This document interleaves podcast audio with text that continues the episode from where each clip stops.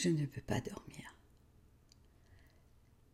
La pleine lune étend maraude par-dessus les toits et le silence oppressé des collines. Elle peint ombre et lumière d'une même pâte pétrie d'immobilité.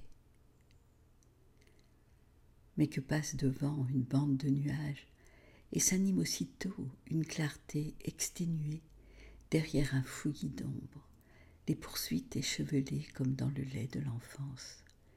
Il court, il court le furet, le dernier perché sur un rocher, les ombres démesurées de deux arbres qui se battent à l'épée. Je devine cela par une trouée de la conscience.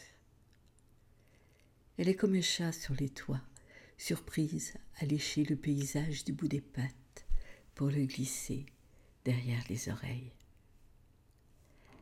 La pluie demain, peut-être. Je ne dors pas.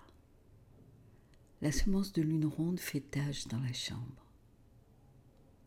Elle s'agrandit contre moi, où ta place est vide, pareille à ce lit d'herbe chaude que les bêtes laissent après leur reposer de la nuit. Tu dois être déjà près de la fenêtre, à téter le jour dans le poing encore fermé des feuilles. Je ne dors plus.